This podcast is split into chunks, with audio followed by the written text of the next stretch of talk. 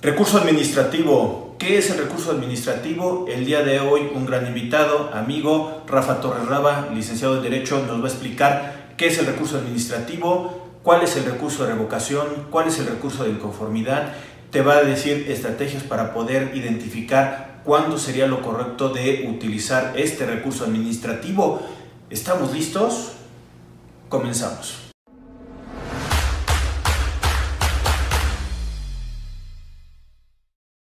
¿Qué tal amigos? ¿Cómo están? Mi nombre es Rodrigo Ramírez y como lo habíamos anticipado, tenemos un super tema que es para poder hacer un análisis de lo que tenemos como medio de defensa. Hemos platicado en otras entrevistas que hay algunas conclusiones de algunos trámites, de algunos procedimientos que hemos estado haciendo como contribuyentes y que también se ha recomendado por ahí hacer alguna, alguna forma de defensa por parte del contribuyente. Una de ellas, las que tenemos obviamente, son el recurso administrativo que el día de hoy vamos a platicar, nos lo van a eh, explicar, ahora sí, como dicen, de fondo para poderlo entender. Y para eso tengo un gran amigo, es licenciado en Derecho, él es... Eh,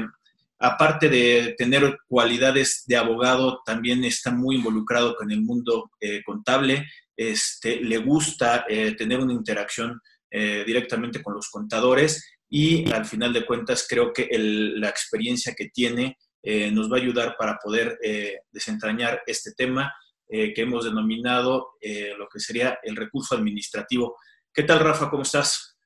Muchas gracias, Rodrigo, por invitarme a tu canal. Pues muy contento de estar aquí contigo, con tus seguidores, para platicar de, pues, de esto que, que implica pues, un medio de defensa que, está en las leyes para podernos defender de cualquier acto que la autoridad pudiera llegar a hacer en nuestro perjuicio y contra los derechos que tenemos eh, como contribuyentes. Oye, Rafa, eh, como un antecedente para ir involucrando este tema de, eh, de este recurso administrativo, ¿qué, ¿qué, antecedentes, qué es lo que nos puedes ir desmenuzando para poderlo conocer qué es? Mira, creo que lo más importante para entender qué es el recurso de revocación. Y fíjate que eh, lo digo en el contexto de que me ha tocado, bueno, pues este, en, mi trayectoria, pues, discutir este tema desde hace mucho tiempo. Y creo que lo más importante que hay que entender es eh, que el recurso de revocación es un medio de defensa eh, que, esté, que es amistoso, aun cuando, pues sí, es una confrontación, eh, la realidad es que al tú poner en revisión la actividad de la autoridad ante la misma autoridad que lo emitió, en teoría es con el superior jerárquico, la realidad es que el enfoque que se le tiene que dar a, este medio de defensa es en un tono mucho más amistoso del que pudiera llegar a ser y del que va a ser ante el Tribunal Fiscal y eventualmente ante las autoridades federales eh, en materia de amparo. En, esta etapa, yo lo que sugiero y lo que suelo hacer cuando estoy atendiendo este tipo de temas es, pues sí, tener un diálogo más amistoso, no ser tan agresivo, tan ácido, de repente que nos pasa mucho como abogados, eh, y tratar de llegar a un acuerdo, explicar de buena manera, de, de forma sencilla y fácil, eh, cuál es la situación del contribuyente. Ahora, eh, estamos hablando y estamos eh, platicando del recurso de revocación, pero la realidad es que ese es un recurso administrativo, como muchos otros recursos administrativos existen en las legislaciones. el recurso de revocación o los medios administrativos, los recursos administrativos, medios de defensa que están en estas etapas eh, en, las leyes pretenden ser un medio de control interno de la administración pública. Se controla todavía en la administración pública y no ha salido eh, de, esta, de este ámbito de acción, de tal forma que pues, se tiene todavía manera de acudir con la autoridad y de forma, repito, amistosa, eh, hacerle ver un error en el que pudieran haber incurrido para que ellos puedan dar marcha atrás al acto que hicieron y poderlo hacer pues, apegado a, a las disposiciones legales.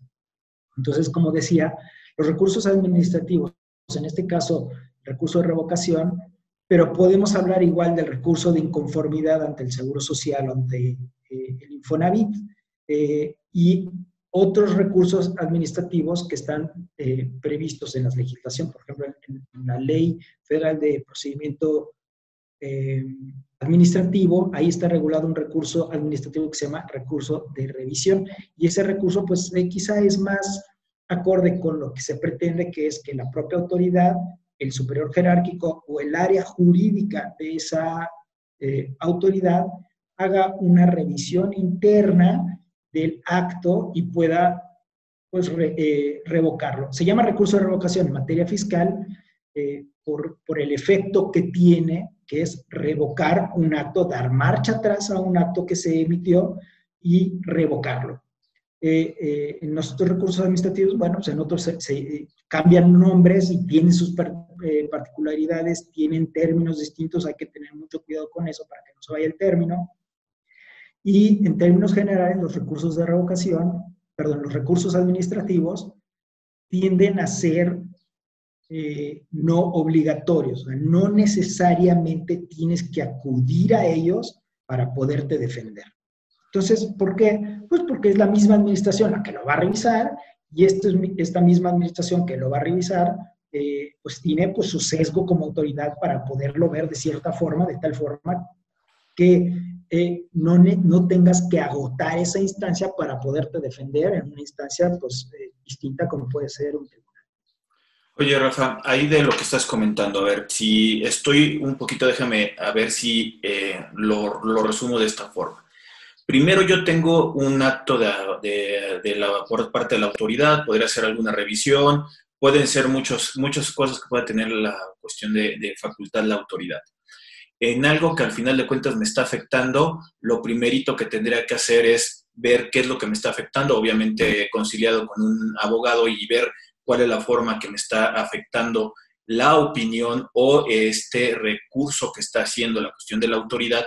y lo primero es una cuestión de hacer eh, medio plantearles con ellos, independientemente, por ejemplo, en una revisión de auditoría, eh, yo obtengo elementos para poderle entregar a, la autoridad esta información para que haga en el proceso de su revisión. Al término que sea un acta ya este, eh, formal o un acta de cierre de la auditoría y yo no estoy de acuerdo con algo, tendría que acercarme primero, si es mi eh, forma de,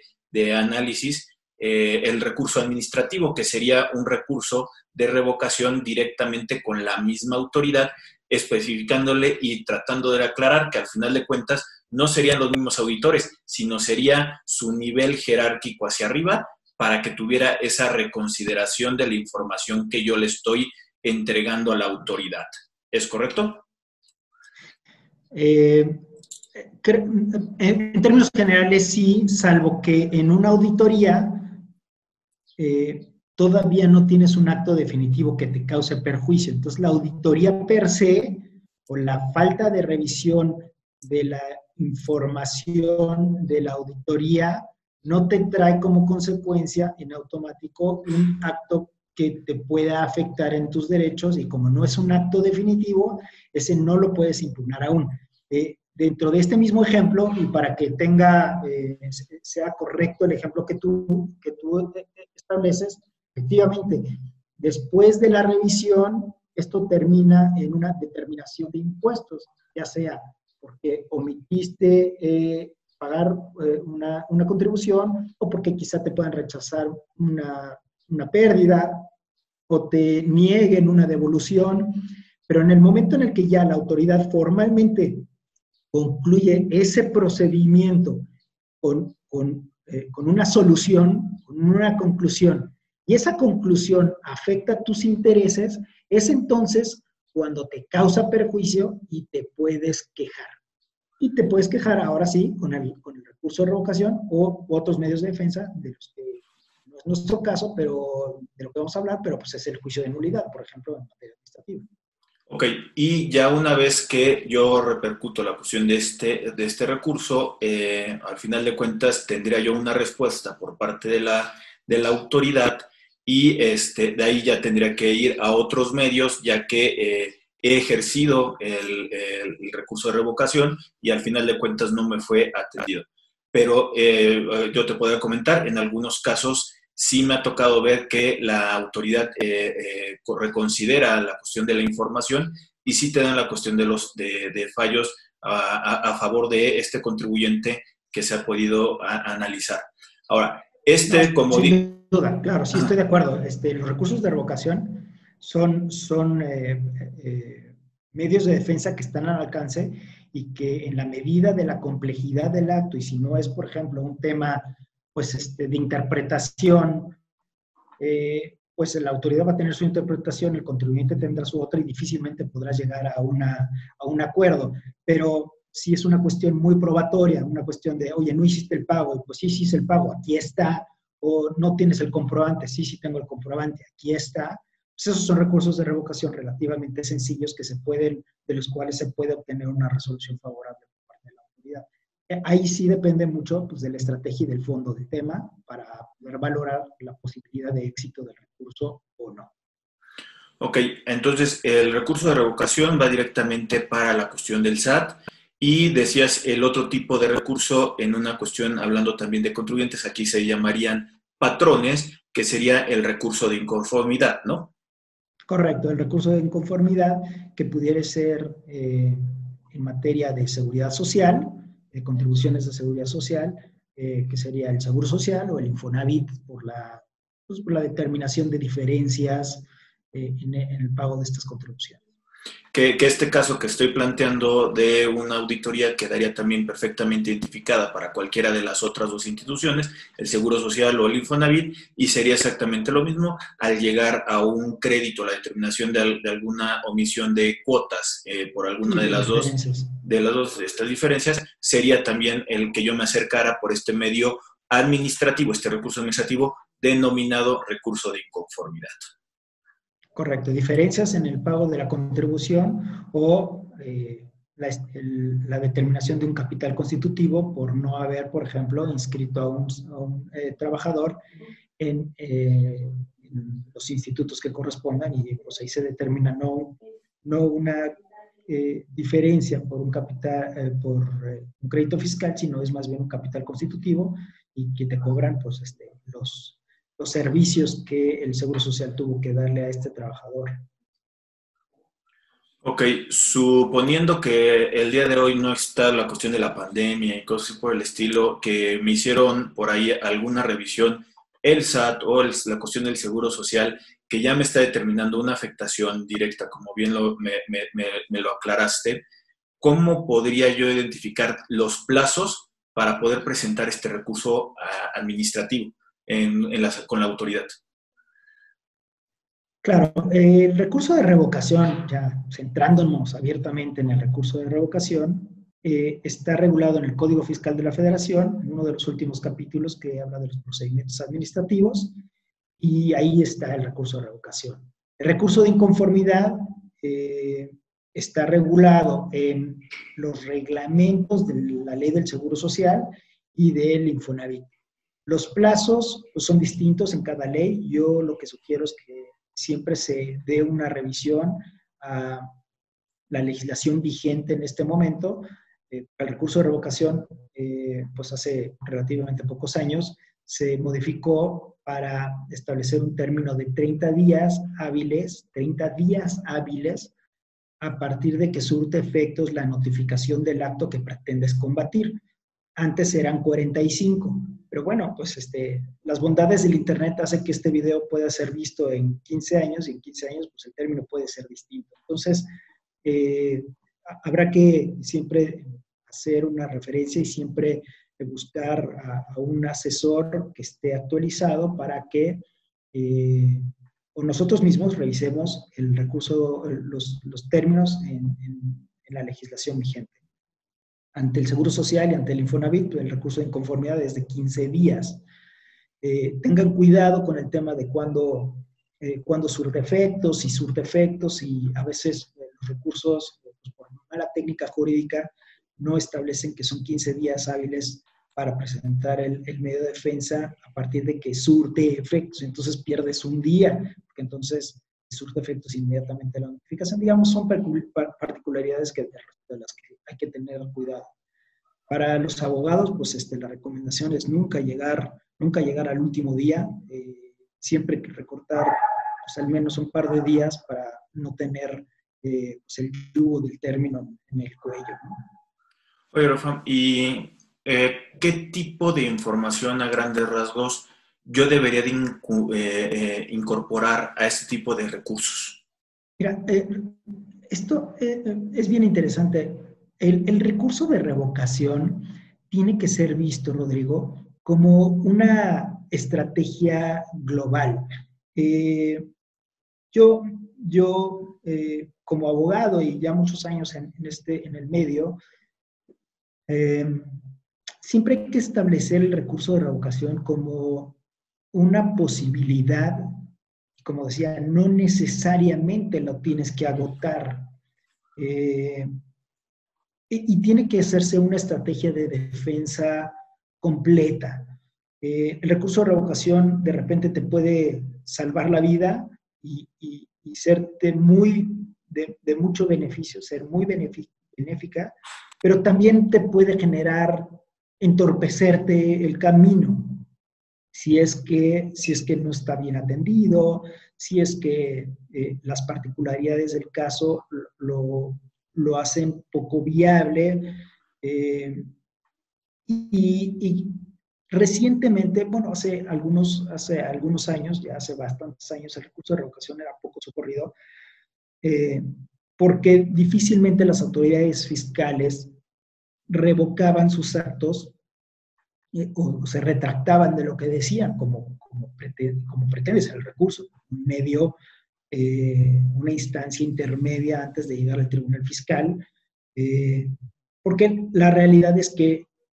pues, el recurso de revocación no está resuelto por una autoridad imparcial. Todo lo contrario, es abiertamente parcial en favor de la administración pública. Y es natural, lo tenemos que entender, lo tenemos que visualizar así.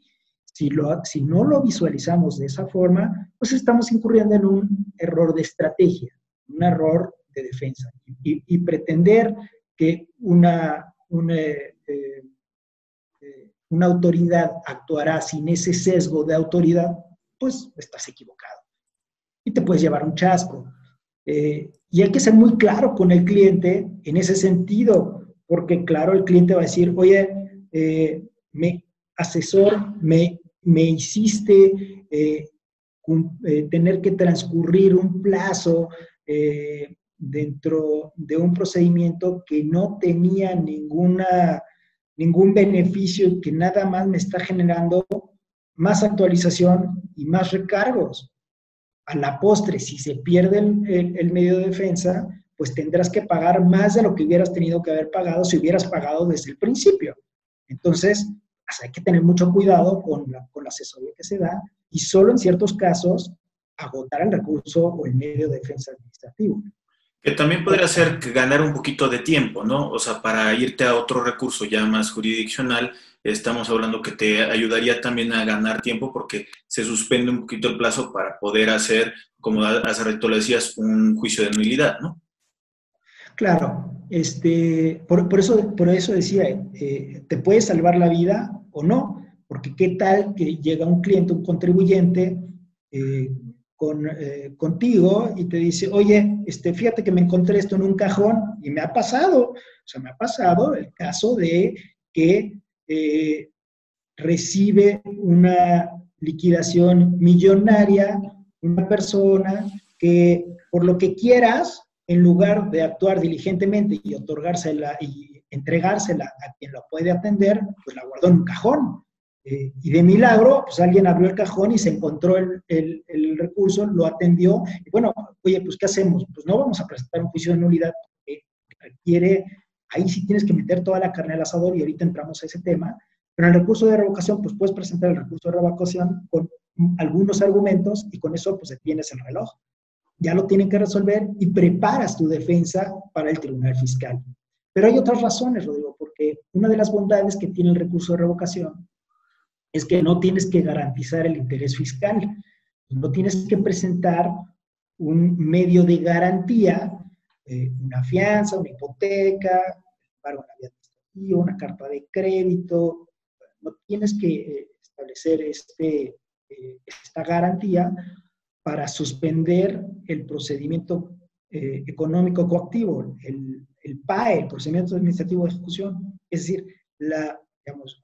los dientes de la autoridad para hacer valer su determinación y embargarte. Cuando eso sucede, pues te van a embargar las cuentas bancarias y van a congelarlas y pueden sustraer los bienes, etc. Entonces, si tú presentas el recurso de revocación sin tener que garantizar, te va a suspender el, el procedimiento económico coactivo de la autoridad. Entonces, eso, pues, de per se ya es una bondad. Ahora, eh, hay una, eh, eh, un criterio jurisdiccional que es bien peligroso. El, el, recurso de revocación es necesario y esta es la clave. Yo he ganado clientes solo por tener conocimiento de esta resolución y es que si durante el procedimiento de fiscalización a la autoridad fiscalizadora no se le dieron todos los documentos, información y elementos para resolver de forma correcta, y pretendemos, como en alguna época fue, guardar esos elementos para entregárselos y ponerlos a disposición de la autoridad hasta el recurso de revocación, por alguna cuestión que así lo haya decidido el contribuyente, por alguna estrategia fiscal, eh, eh, se corre el peligro de que esa prueba no sea valorada por el tribunal fiscal en el juicio de nulidad. Esta jurisprudencia este criterio que yo no comparto y me parece que se ha incluso llegado a interpretar de forma incorrecta. Pero eh, lo que te dice es, si la autoridad durante los procedimientos de fiscalización, ya sea durante la auditoría o hasta incluso el recurso de revocación, no se le dio a conocer información, esa información ya no la puedes sacar en el tribunal fiscal y ya no la va, a valorar el tribunal. Entonces puedes perder un juicio por una cuestión formal. Entonces, una buena razón para presentar un recurso de revocación es poner a estar, tener la certeza de que toda la información se le, eh, se le evidenció a la autoridad y la pudo valorar. Para que luego sí, cuando estés en el tribunal fiscal, puedes decir, oye, pues esa prueba en su momento se, se argumentó que tenía que ser valorada y no la valoró la autoridad, y tribunal te lo doy para que tú lo valores y puedas resolverlo. Si el tribunal se cerciora de que esa información se le puso a disposición a la autoridad, lo estudiará y si no, pues lo, no lo estudiará y puedes perder un juicio. Pues.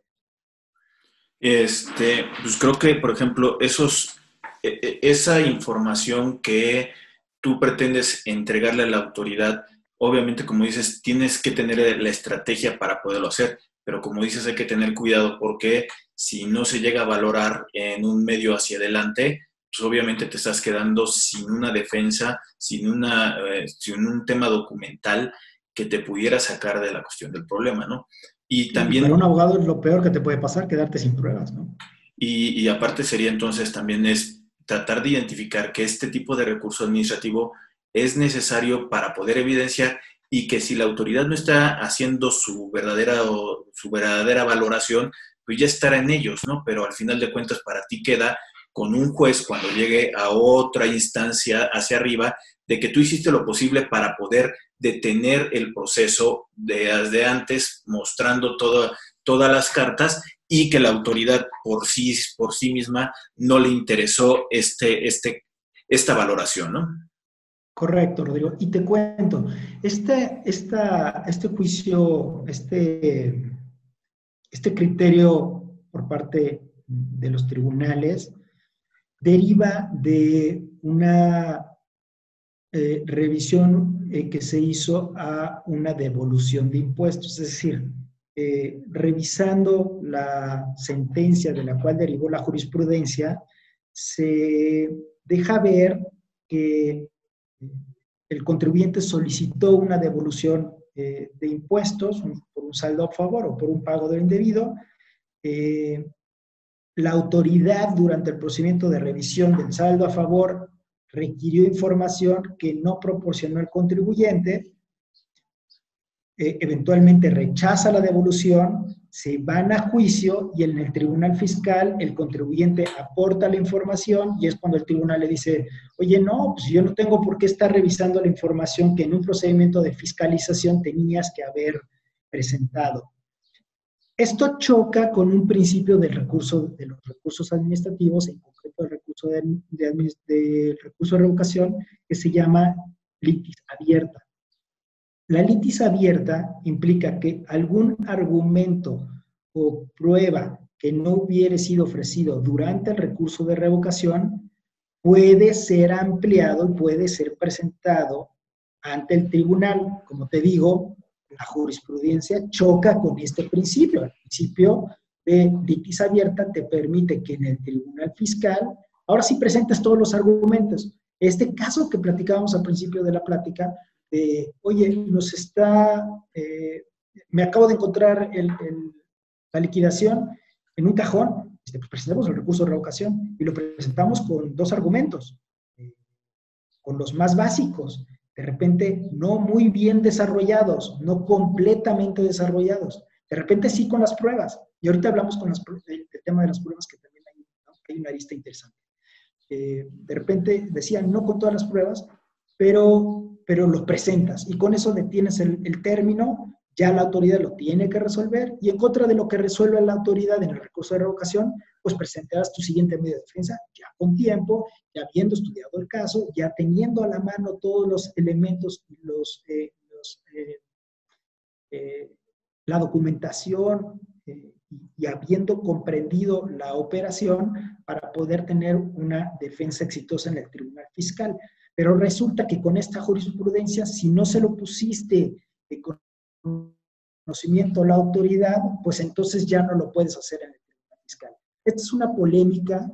que se ha tornado alrededor de esta jurisprudencia y que creo, eh, junto con muchos de mis colegas abogados, entendemos que solo es válida la aplicación de esta jurisprudencia cuando, como eh, el criterio que le dio origen, eh, vemos que la autoridad requiere la información y no es presentada. Eso es muy distinto a salir con información nueva o para probar un hecho o un elemento nuevo que no había sido requerido por la autoridad. Entonces, sí es válido o sí debiera de ser válido que puedas presentar esa información ante el tribunal fiscal, eh, aun cuando no lo hubiera visto antes la autoridad. ¿Pero por qué? Pues porque no se te había requerido. Si lo requirió la autoridad y no lo proporcionaste, entonces sí ya no se vale que lo presentes. Pero permíteme invitarle a la gente que nos está viendo a través de, eh, de, ahora sí que de línea, a que se suscriban al canal de, de, YouTube y que te le den like a la página de, de Facebook, ya que estamos subiendo contenido que creo que, que te puede ayudar a ti en, en, cuestiones administrativas, contables, financieras, y que el día de hoy con una cuestión de la autoridad, que sabemos que viene un poquito más agresiva que en otros diferentes exenios, estamos hablando que tienes que tener a la mano este tema de los recursos administrativos enfocados, si va para la cuestión del contribuyente, entiéndase la cuestión del SAT, o si es para una cuestión del patrón, si es una cuestión de seguridad social, el recurso de inconformidad, porque necesitamos también ayuda de los abogados, necesitamos estar compartiendo la cuestión de información y sobre todo el análisis de la información que se va a presentar, como bien lo dijiste hace ratito, mediante una estrategia, una estrategia en la cual tiene que estar el empresario, el contador, el, el abogado, tienen que estar todos en el mismo canal, porque el caso que has estado platicando es muy frecuente en el cual el contador le llega una notificación y por un poco de, miedo lo, oculta y espera que eh,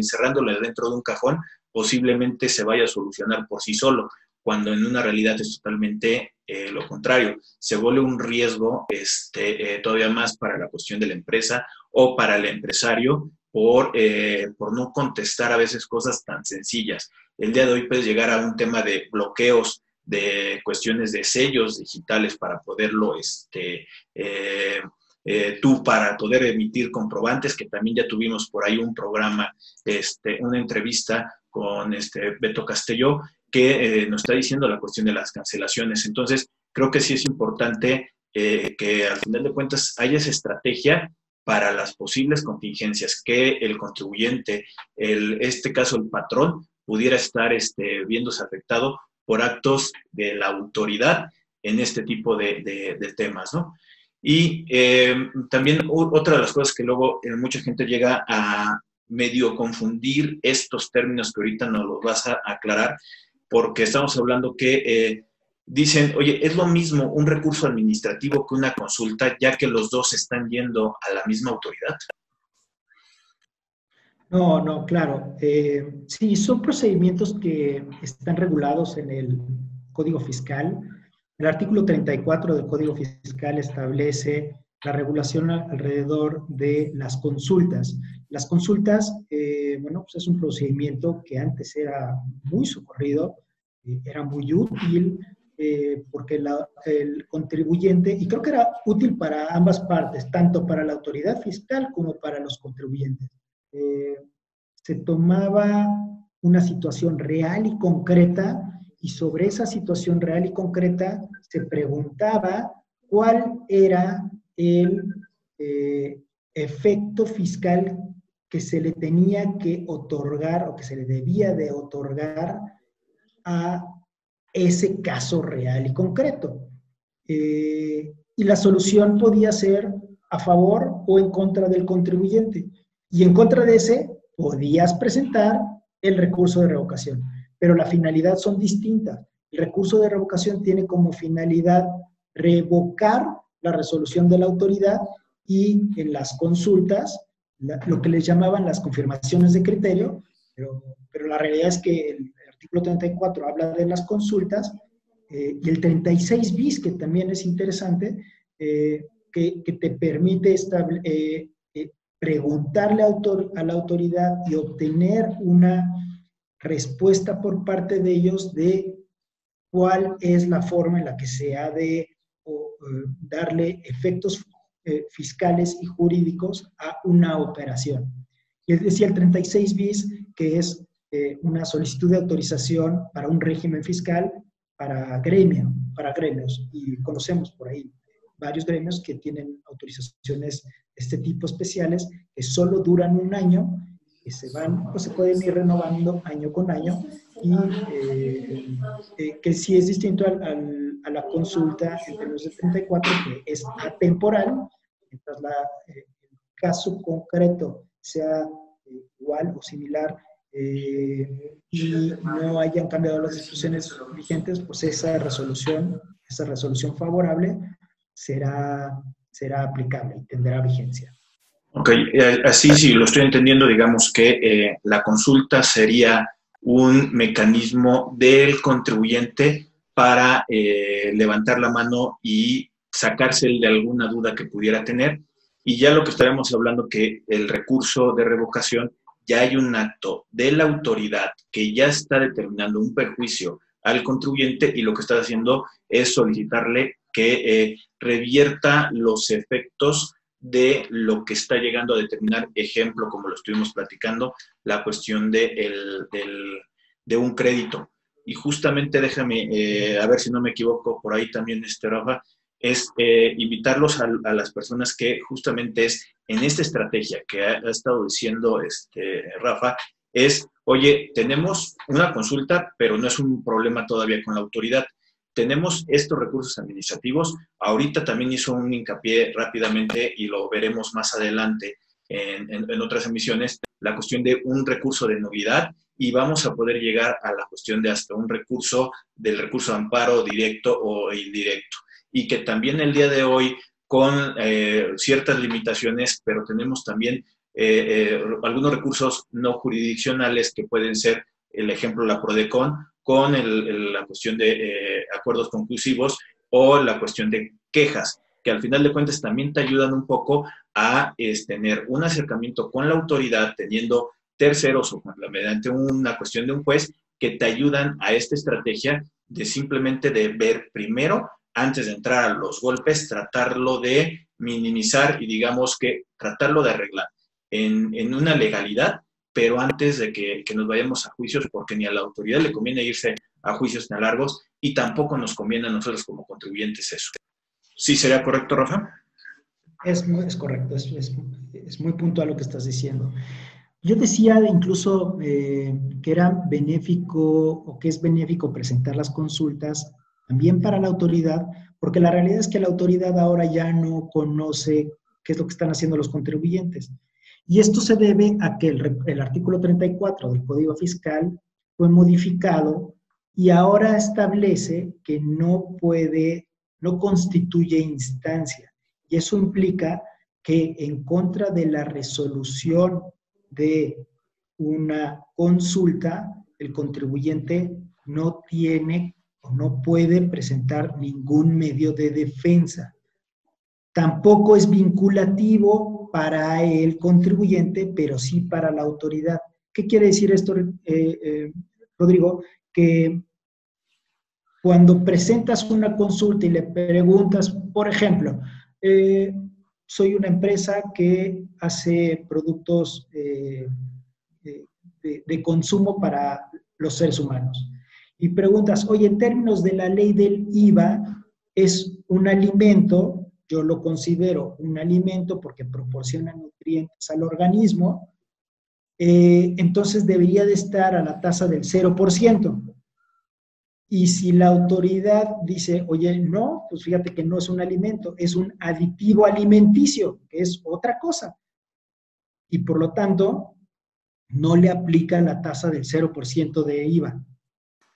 Si tú ibas y consultabas eso y te, y te decían que no era alimento, te podías ir a juicio y demostrarle al tribunal que eso sí es un alimento y que por lo tanto sí le aplicaba la tasa del 0%. Ahora, como no es vinculativo, es decir, la resolución que emite eh, la autoridad en, eh, este, en esta, este procedimiento de consulta no te obliga a seguirlo, es decir, ah, bueno, pues este, para mí sí es alimento y sigo con mi tasa del 0%. Sin embargo, sí es, sí es obligatorio para la autoridad eh, fiscalizadora. Entonces, te hacen una auditoría y te dicen, oye, estás grabando la tasa del 0% de tus productos deberían de estar dados a la tasa del general y pues me debes el IVA que me has dejado de eh, pagar, ¿no? Que has dejado de trasladar y que me has dejado de pagar a mí como fisco. Y en contra de, la, de esa determinación de la auditoría, pues te podrás ir a juicio, pero la resolución a la consulta quedó firme, digamos. Y entonces, aun cuando tú no estés obligado a seguirla, la autoridad sí. Entonces, la verdad es que termina siendo un balazo en el pie presentar una consulta porque diga lo que te diga la autoridad, no te puedes quejar si sale desfavorable a tus propios intereses, entonces la autoridad la va a tener que seguir en todos sus procedimientos por ley y, y tú consultas porque no les conviene. Ok, Rafa, eh, creo que ha sido muy claro la cuestión de, esta eh, explicación de, los recursos administrativos. Eh, yo aquí lo que de nueva cuenta los invitaría a todos es a que se suscriban al canal de, YouTube de Rodrigo Adrián Ramírez Venegas y que le den like a la página de, Facebook. Rafa, algo que creas que nos faltó de, poder platicar para que las personas que nos están viendo tengan en cuenta esto? Quizás solo recalcaría el hecho de global de defensa, que no se preocupen los contribuyentes si el recurso de revocación no fue favorable, pues todavía tienen el juicio de nulidad, eh, y que no pretendan tampoco los contribuyentes tener eh, demasiado éxito en los recursos eh, administrativos, pues precisamente porque los resuelve la misma autoridad que los emite, quizá en oficina de al lado, pero sigue siendo la autoridad y que tiene que ser visto como un medio de defensa global, considerando que, bueno, habrá instancias más adelante que se tienen que desahogar. De nuevo cuenta, muchas gracias, este Rafa. creo que eres todo un profesional en, en muchos aspectos Sé también que luego te ha gustado ir al lado oscuro, supuestamente, pero este, lo que te puedo decir, eh, mi admiración y respeto por la persona que eres. Sé que también eh, formas parte por ahí del el YAU, que es el, un grupo de investigación y opinión que ayuda a la Cámara de Diputados a tener documentos para poder evaluar la cuestión de, este, de, de cómo hacer la cuestión de leyes y de qué es lo que debería de estar con, contenido por ahí de, de las leyes y sé que te gusta al final de cuentas también este tipo de, eh, de mensajes que le puedas dar a, la cuestión de, de, las personas que nos logran ver a través de estos medios. De nueva cuenta, Rafa, muchas gracias. Gracias a ti, Rodrigo. Eh, a mí me pueden encontrar en LinkedIn eh, como Rafael Torres y ahí yo puedo también apoyarlos en asesoría que, que requieran como. Muchas gracias por invitarme que al final de cuentas lo vamos a incluir dentro de la cuestión de los, de los comentarios y de, la anotación eh, para que ustedes lo puedan este, tener. De bueno, cuenta, muchas gracias, Rafa. Estamos en contacto. Saludos. Saludos, gracias. Bye.